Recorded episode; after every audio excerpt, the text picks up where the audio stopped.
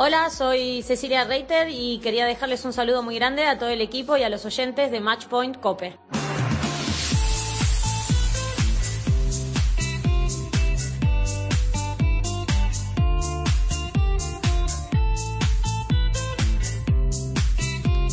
Dani, me parece que traes una historia de esas que me gustan a mí, que nos vamos a reír tú y yo un ratillo, ¿no? Pues sí, Alvar, traje hace una semana, si te acuerdas, una tanda de locuras que se han visto en una pista de tenis.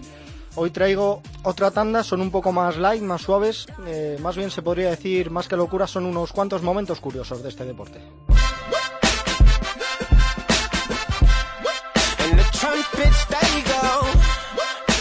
Vamos a comenzar en el Rod Laver Arena del Open de Australia, que en 2002 vivió un momento insólito en el mundo del tenis. Durante un partido de dobles entre las parejas Yodra Santoro y Clement Duter, a los tenistas se les unió en la pista un quinto invitado que acabó de la peor manera posible.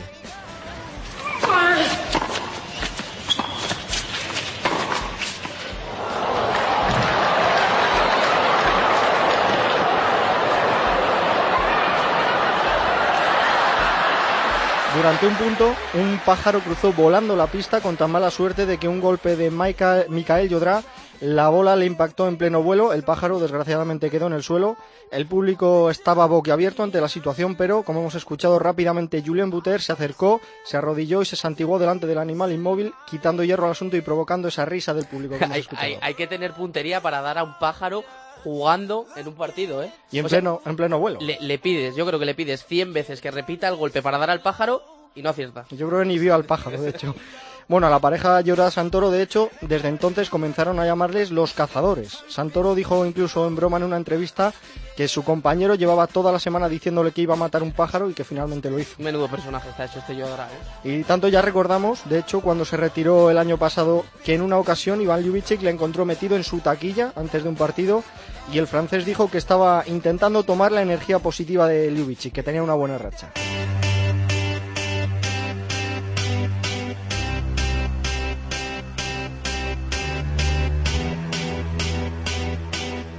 Y del Open de Australia de 2002 a la final de Copa Davis de 2003, también disputada en ese país. Se enfrentaban Australia y España y creo que ya sé lo que nos vas a poner, Dani. Pues yo creo que lo sabéis todos durante la presentación de esa final con todos los jugadores australianos y españoles en pista. Un hombre llamado James Morrison era el encargado de hacer sonar con su trompeta los himnos de ambos combinados nacionales. Pero cuando anunciaron el himno español, momento histórico, ¿eh? El himno de la República. ¿Qué te parece? Increíble. O sea, yo me quedé cuando lo vi, me quedé, vamos, anonadado, que se dice.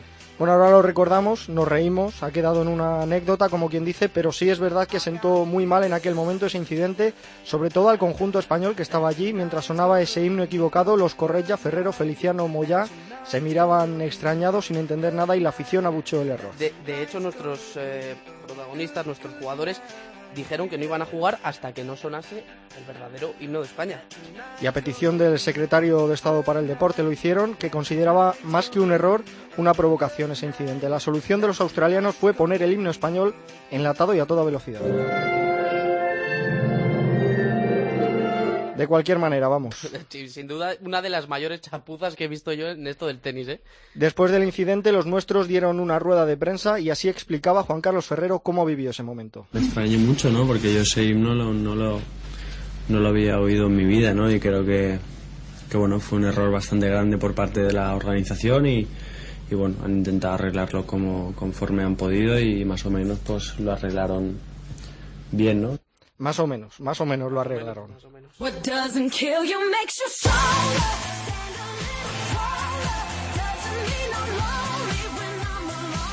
Otra de la Copa Davis, también con Australia de por medio, aunque de distinta forma. Aquella final de 2003 ante España la ganaron, pero ahora vamos a hablar de una derrota, la de 2005 en cuartos de final ante Argentina a los argentinos, que ya sabemos les gustan los ambientes caldeados, especialmente a un tenista como Nalbandian. Otro personaje en esto del tenis Nalbandian del que se podrían contar anécdotas durante horas.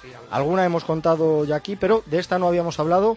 Argentina venció a Australia 4-1 en aquella eliminatoria de la Davis. Cuando pierden, algunos deportistas no se lo toman muy bien, no tienen muy buen perder, pero también los hay que hasta cuando ganan les cuesta mantener la compostura. Es el caso de Nalbandián y del combinado argentino, que celebraron la victoria acordándose del líder de los australianos. No éramos candidatos para nada para ganar acá y creo que de la forma que hicimos fue increíble. Me sorprendió Leighton que, que realmente se cagó.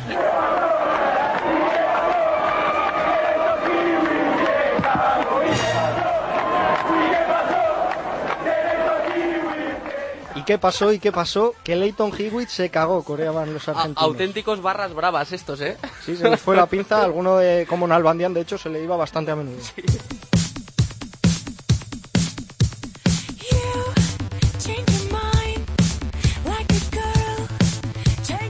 Bueno, los argentinos no querían mucho a Hewitt, al contrario que nuestros siguientes protagonistas. Vamos con un poquito de amor, Álvar, si te parece, aprovechando además eh, que este sábado es San Valentín. No sé si tú eres muy de ello. Hombre, todos tenemos nuestro lado romanticón, ¿no?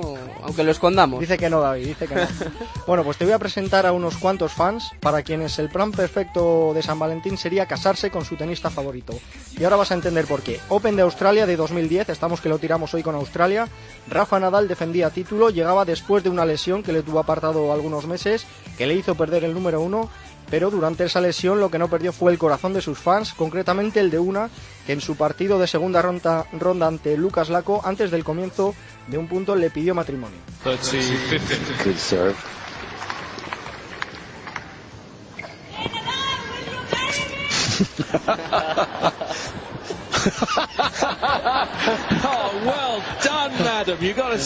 Nadal, tan concentrado como siempre, sonrió e hizo un gesto con la mano a modo de saludo, como dándose por enterado de la propuesta. Oye, fue algo bonito, normal que a Rafa le hiciese gracia. Y con más humor incluso, se lo tomó nuestra siguiente protagonista, Wimbledon 1995, partido entre Steffi Graf y Kimiko Date. La alemana no solo enamoró con su tenis a Andrea Gassi, también a un hombre que se encontraba entre el público aquel día y que quería casarse con ella. Eso sí, antes de darle una respuesta, Steffi quería saber algo sobre su pretendiente.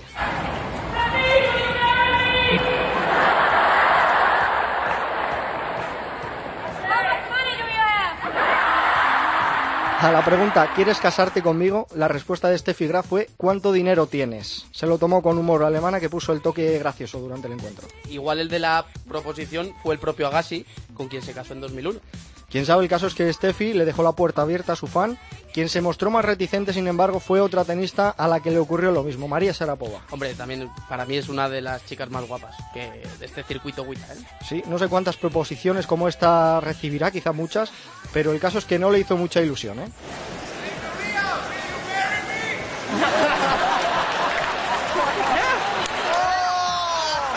La rusa se quedó parada, se dio media vuelta y con cara seria respondió que no, con la cabeza y la mano en dirección a la grada. Bueno, yo creo que estas cosas hay que tomárselas con humor y, y una sonrisa siempre viene bien en este deporte tan, tan serio como es el, el tenis. ¿Y sabes quién hace eso siempre? Novak Djokovic. Nuestro siguiente tenista al que hicieron una proposición, este tipo de situaciones le encantan. Al serbio le pidió matrimonio un joven fan, repito, un joven fan, durante un entrenamiento en el US Open de 2012.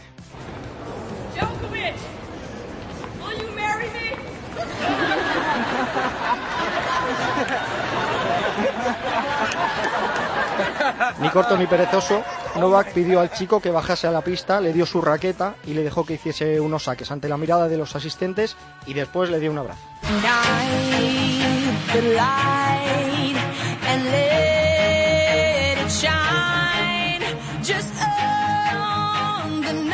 Bueno, pues aquí hemos tenido una segunda tanda de estos momentos curiosos en el tenis, Álvar. Hay material para aburrir, así que ya os traeré más en otro momento. Cuando quieras ya sabes que tienes las puertas abiertas porque a mí estos temas, la verdad es que me encantan. Muchas gracias, Dani. A vos. Hernández, nos vamos. Yo la conocí en un taxi, en camino al club. Yo la conocí en un taxi, en camino al club. David, antes de irnos, ¿qué tenemos para la próxima semana? La Cuéntame. semana que viene tenemos un Open 500, el de Río de Janeiro, y dos torneos 250, el de Las Vegas y el de Marsella. Además, como siempre, en tenis de mesa se va a disputar la decimoquinta jornada de la Superdivisión masculina.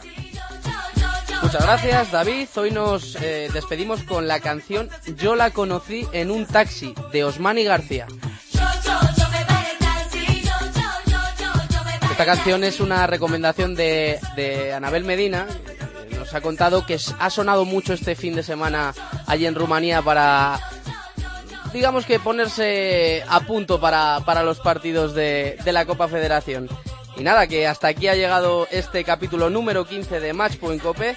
Muchas gracias por estar ahí. En la técnica ha estado el gran José Antonio Hernández, que lo que tiene que aguantar el hombre con nosotros, pero bueno, siempre le ponemos una sonrisa. Y nada, que volvemos la próxima semana. Un saludo. Y era el chofer, el que dijo, oye, mira esa mujer, está dura, dura, que dura, pero ya tú sabes que ella quiere efectivo, dinero, visa, que chula, lula, con culo de mula, y no le tengas duda, ella le saca todo el jugo a la uva, que hace vino, sí, hace vino. Yo la conocí en un taxi,